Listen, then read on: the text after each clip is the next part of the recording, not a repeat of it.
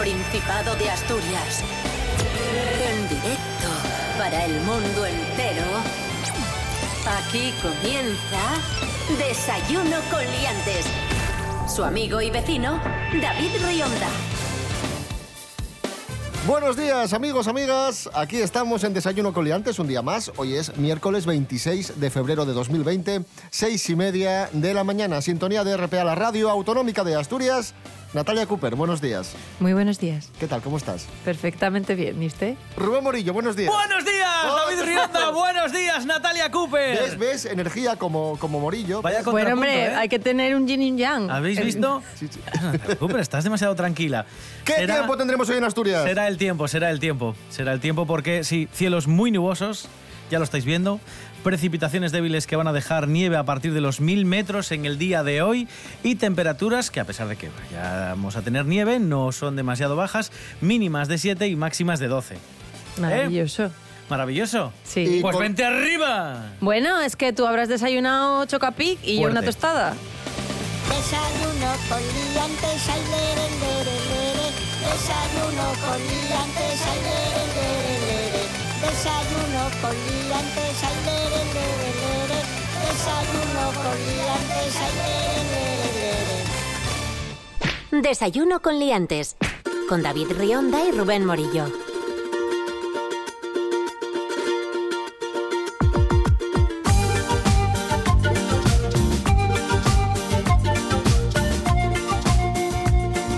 Comenzamos hablando de desayunos porque esto es Desayuno con Liantes Me gusta. y vamos a aprender una cosa muy importante. A ver. Desayunar mucho, pero mucho y bien y sano, ayuda a perder peso. Maravilloso. Aquí está bien esto. Me gusta. Carlos Herrera, buenos días. Fósforos, ¿qué tal? Bien, Bien, bien. ¿Están bien? sí. Pues efectivamente, contra todo pronóstico, una universidad de Tel Aviv, Tel Aviv que te vi. bueno, dice que comer mucho, desayunar mucho copiosamente previene la diabetes, problemas cardiovasculares e incluso puede hacer que adelgace. Esta investigación demuestra que aquellos que desayunan fuerte, ¿eh? ¿Eh? pues tienen, pues tienen eso, pueden, pueden quemar más calorías ¿eh? durante todo el día. ¿eh? Pero ojo, no vale comer cualquier cosa, hay que comer cosas sanas. ¿Qué desayunas tú, Natalia Cooper? Eh, pues yo desayuno tostadas con aceite y tomate y Ah, eso está muy bien. Eso está muy bien. Muy sano. Me gusta Eso a mí, sí. Muy bien. Yo un tazón, O a veces un trozo de pizza de ayer, depende. yo un tazón con cereales, leche y miel. Está muy bien. Y pongan atención al desayuno. Y el zumín de naranja. Porque Hombre. tienen que elegir muy bien qué comen en esta, en esta primera ingesta del día. Tiene que ser sano y coman mucho, porque es el que reparte la energía para el cuerpo el resto del día. Yo, por ejemplo, hago una tortilla. Mm, que está muy bien, es muy recomendable. Hago las tostadas. Francesa me la tomo tortilla. un tazón de ¿Francesa o española? ¿El qué? Francesa, francesa. Tomo un tazón de vino tinto entero para pasar. Con cereales. No, es que yo lo estaba escuchando muy serio. Con los Choco Crispies. Y luego algo ligero. Por ejemplo, una butifarra, un poco de sobrasada, pan con queso metido al horno, un poco de tocino, cordero, migas, que están muy ricas, un poco de pulpo, un poco de unas, unas anchoitas ¿eh? con queso también y con un poco de mayonesa por encima, por si le falta grasa. Voy a vomitar. Y- ¿Por qué? Y, as- Estar- y así estás tú de desvelto, claro. Desvelto. Uf, Desvelto. sí. En fin, que desayunen mucho, pero Y bien. sano. Y sano, eso, Eso. es. Ese es el resumen y el consejo de una persona humana. humana y sobre todo Español. española.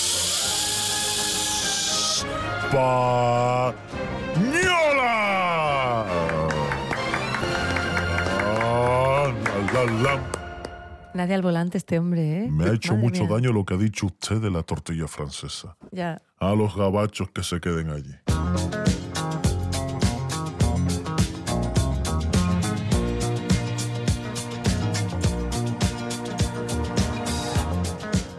Es importante desayunar bien y es importante leer. Y en este sentido tenemos una buena noticia. En España se lee más. Ángela Busto, buenos días. Hola, buenísimos días a todos. Hoy os traigo excelentes noticias para los escritores, libreros, editores, bibliotecarios, booktubers y todo el mundo lector. Y es que, por fin después de tanto Nini y tanta Isla de las Tentaciones, increíblemente los índices de lectura mejoran en España un 68,5% de la población se declara lectora, subiendo un 1,3 puntos respecto al último año y más de 8 puntos desde 2010, lo cual es muy esperanzador. Parece que todavía hay salvación para esta magnífica forma de cultura.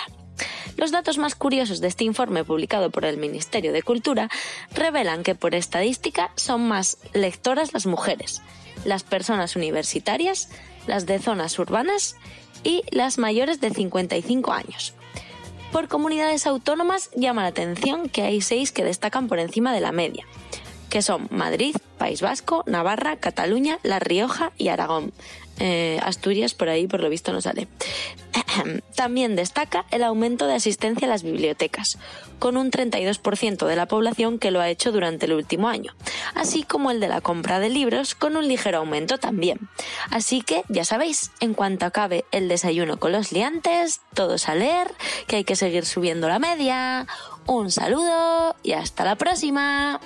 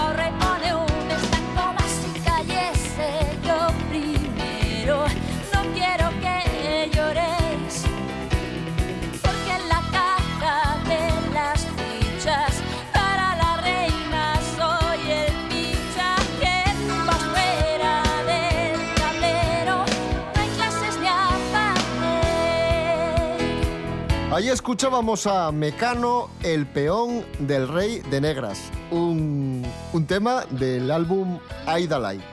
Y es que hoy cumple nada más y nada menos que 57 años Nacho Cano, de Mecano. Oh, yeah.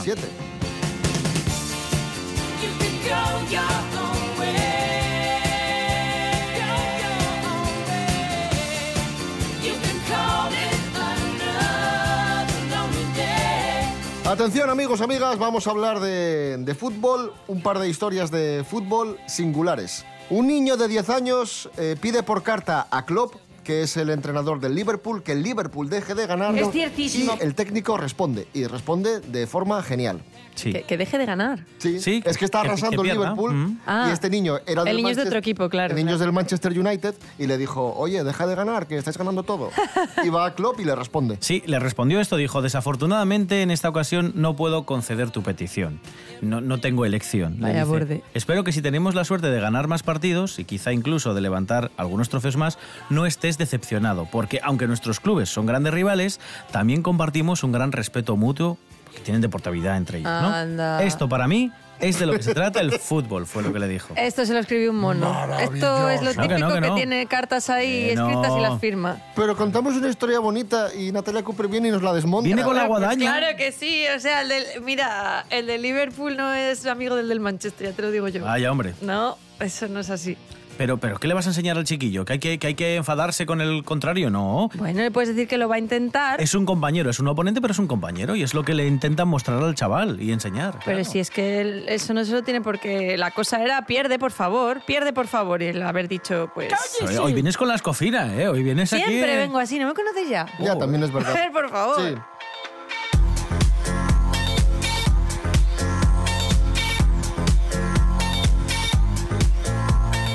Bueno, a ver esta historia. Esta también es muy bonita. Ay, David se pone muy triste. Esta cuando- le va a gustar más porque es un pelín más, Sí, esta- más, esta- más ruda. Esta te va a gustar. porque es un pelín más ruda. Una futbolista se disloca la rodilla, Vaya, se la recoloca a puñetazo limpio anda. y sigue jugando el partido. Pues muy bien, lo que hay que hacer en la vida. ¿Ves? ¿Ves cómo esta le iba a gustar esta noticia? claro. Eh, se trata de la capitana. me gusta bastante. Se trata de Jane O'Toole, capitana del Saint Mirren, un equipo escocés. Y van perdiendo 6 a 0. Claro, pero era escocés el equipo. Ya Sí. está dicho, ya está explicado. Porque se colocó la rodilla a puñetazos. Pues cayó mal, apoyó mal la pierna, se dislocó la rodilla y, y empezó a pegarle puñetazos para ponerla bien. Y entonces la vieron el árbitro y el resto de jugadores y dijeron, ¿pero qué haces? ¿Qué haces? Bueno, yo tengo un amigo que se hizo. que se torció el pie. O sea, estaba patinando y se cayó y se torció el pie. Le quedó el pie para el otro lado. Y en el mismo momento cogió y se lo puso derecho. Y Ah, ¿sí? esto podía haber sido cojito para toda la vida, pero resulta que lo hizo bien, de casualidad. ¿De qué? o? ¿Y tenía algún conocimiento o fue No, plan no, tenía bestia? conocimiento ¿no? de me estoy viendo el pie del revés.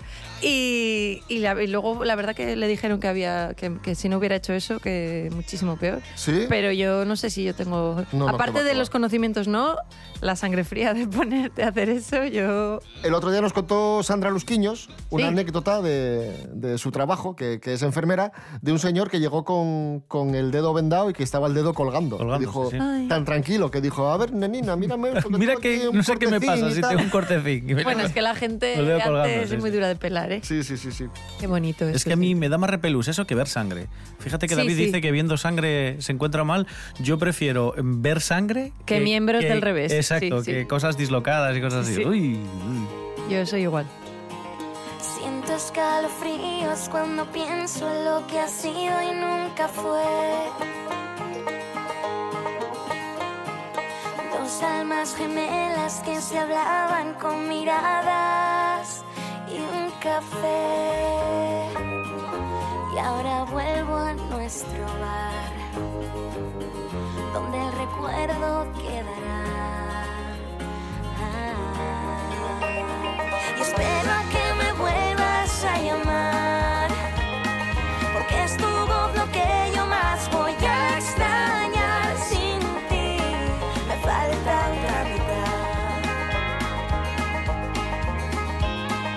Guardo nuestras fotos, las repaso cuando llueve en mi sofá.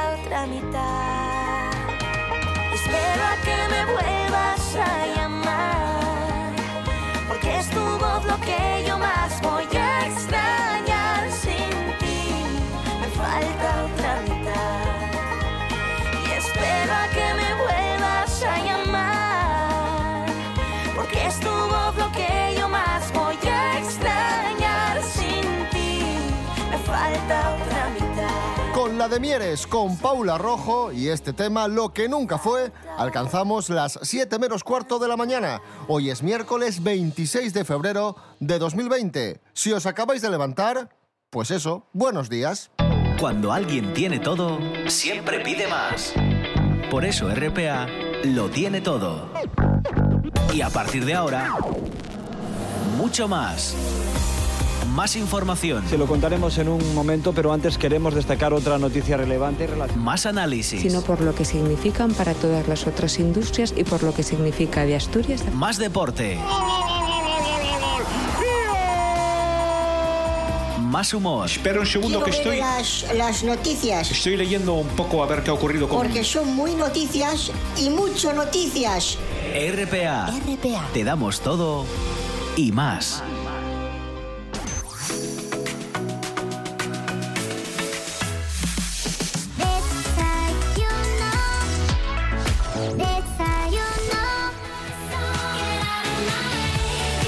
Noticias de famosos. ¡Hey! Noticias de famosos. ¡Hey! Noticias de famosos.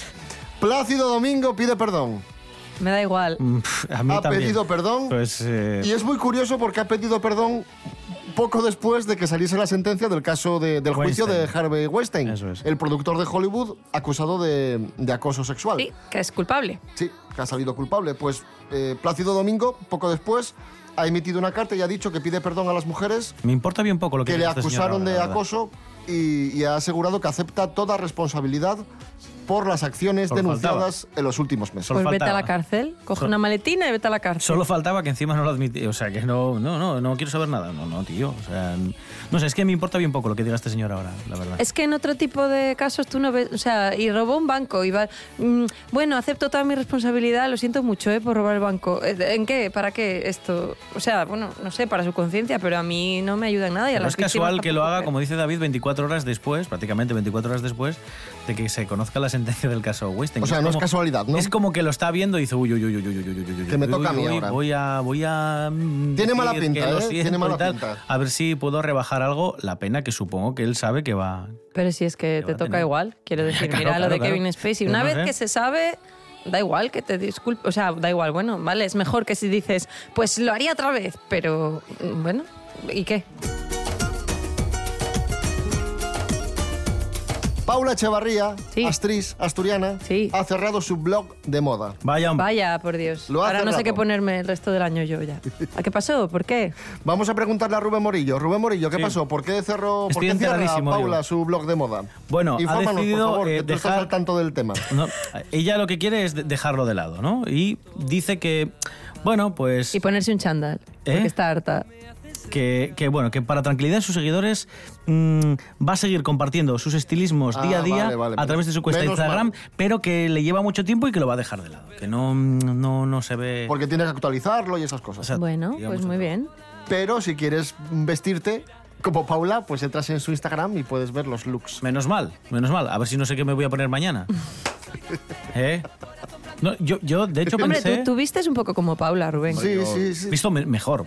De todas formas, también os digo una cosa. Yo pensé que este tipo de cuentas, sobre todo las que tienen un contenido comercial importante, como es el caso del de Paula Echevarría, que lo único que hace es mostrar todos los días modelitos y decir dónde los puedes comprar, yo pensé que esto lo llevaba una empresa o una persona, eh, un ¿cómo se llaman estos los eh, assistant, no? Los Eh, personal en- assistant. Un PA, un PA, ¿no? Sí.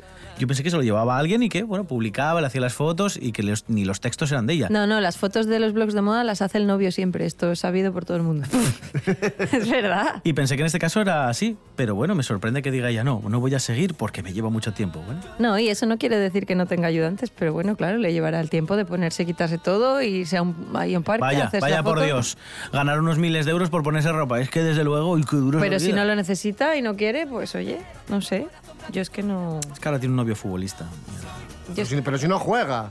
Es del 86, o sea que es bastante joven. Madre mía. Y tú miras, exfutbolista, ya está retirado. O sea Eh, que imagínate. Bueno, claro, porque a esa edad ya su bizarreta, pero no mucha gente, ¿eh?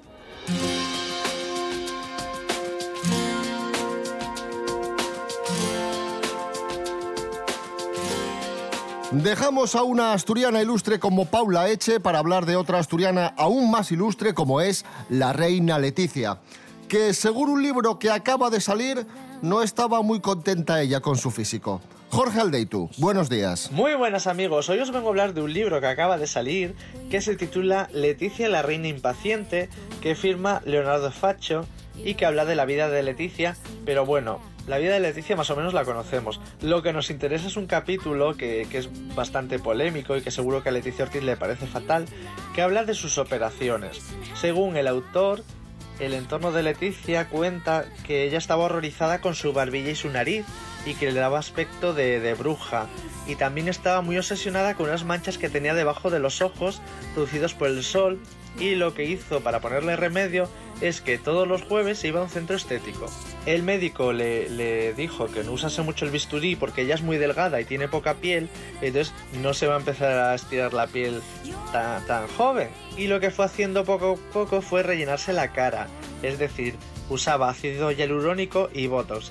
Y esto hizo que poco a poco se fuese pareciendo a Rania de Jordania por sus pómulos alzados, los ojos grandes, la barbilla redondeada y la nariz recta. Es más, cuando Rania de Jordania visitó España, se, se habló mucho de esto, les consideraron como reinas mellizas, porque las dos son muy elegantes, delgadas y también tienen la cara muy similar.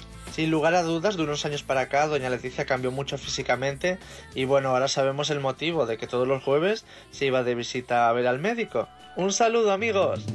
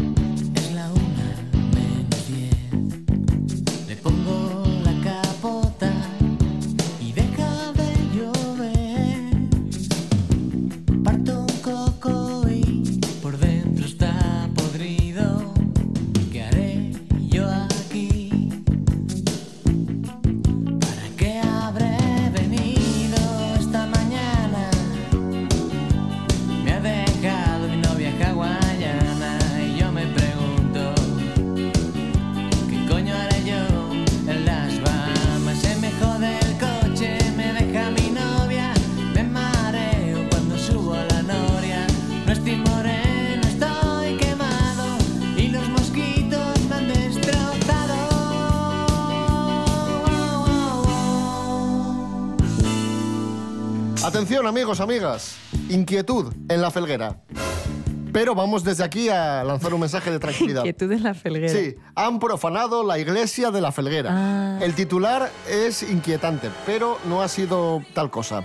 Simplemente lo que ha sucedido es que cuatro chicas jóvenes, aunque ya un poco mayorinas para andar Sí, haciendo sí, sí, este pijáis, entraron en la iglesia y les dio por hacer el pijo. Prendieron fuego al altar, empezaron a bailar, rompieron unas cosas por ahí y claro, disgusto del párroco y de los feligreses que han dicho, pero, pero vamos a ver.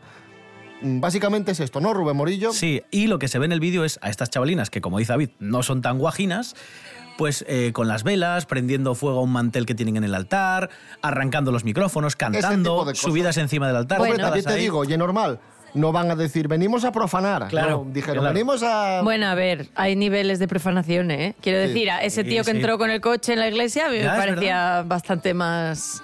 En, en el tema de profanación estaba más arriba, igual.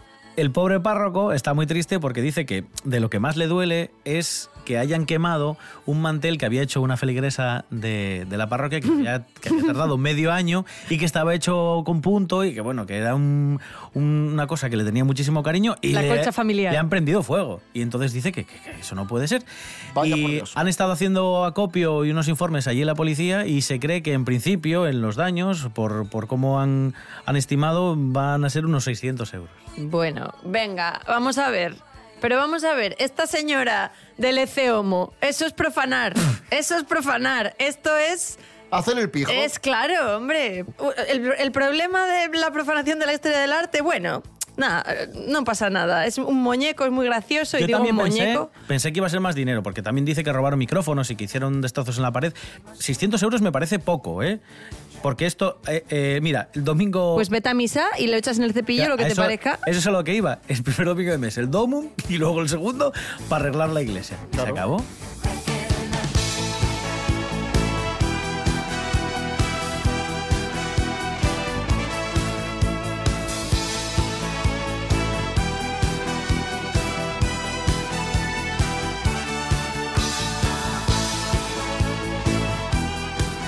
Hablando de rezos, Gabriela Brandao, una maquilladora brasileña, Ah, sí. colgó en Facebook una fotografía de un muñeco con esta inscripción. El descubrimiento más gracioso de 2016. La bisabuela de mi hija reza a esta figura de San Antonio. Pero atención porque no es San Antonio. Es un elfo del Señor de los Anillos. Elrond, para ser más concreto. La señora llevaba años rezando a una figurina del Señor de los Anillos pensando que era San Antonio. Es Qué bonito, Y era, Es maravilloso. y era un elfo. Bueno. Es maravilloso. Cada- o sea, cada uno le puede rezar al- a la cosa que quiera. Sí. Faltaría más. No olvidemos que hay una religión de Diego Armando Maradona, que, que le veneran y tal, y rezan. y Es verdad. todas Y luego está el monstruo espagueti. O sea, cada uno. Bueno, que pensáis que es broma. Pues tiene mogollón de feligreses. De verdad.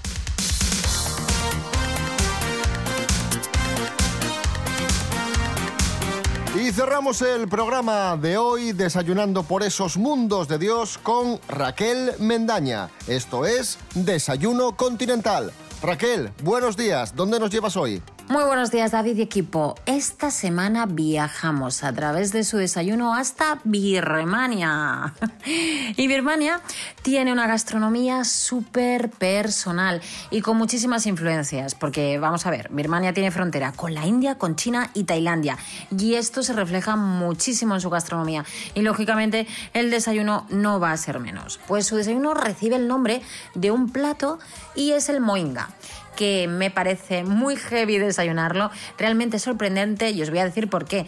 Porque el moinga es un caldo de pescado con fideos de arroz, hierbas, cebolla, ajo, lleva también huevo duro, eh, jengibre. El caldo es bastante espeso y suele estar acompañado además eh, por crujiente el tallo del banano. Eh, para darle el toque final, también se le puede echar un poquito de limón o chile seco, dependiendo si lo queremos o no picante. ¿Cómo se espabilan en Birmania?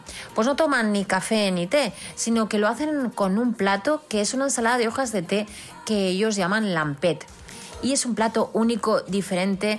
Dicen que si vas a Birmania tienes que probarlo sí o sí. A mí es lo que más me ha llamado la atención. Y también eh, pueden desayunar en Birmania eh, fruta. Eh, espero que os haya gustado, que os haya resultado original. Y voy a empezar a darle al coco a ver a qué país viajamos la próxima semana a través de, no lo olvidéis, la comida más importante del día. Un besazo enorme para todos.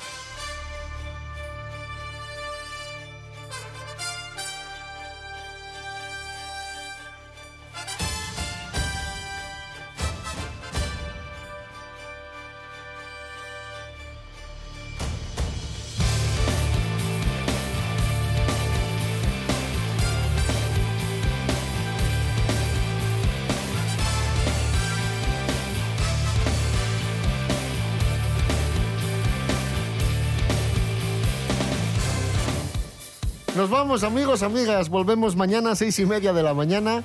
Recordad, redes sociales, Instagram, Facebook, desayunocoliantes.com y rtpa.es, Radio a la Carta. Rubén Morillo. David Rionda. Hasta mañana. Hasta mañana. Natalia Cooper. Sí. Gracias. A ti. Mañana, a vosotros. Mañana vienes. Puede ser. Nunca se sabe. No sé si quiero, ¿eh? También te digo. Una moneda al aire. Sorpresa. Sorpresa.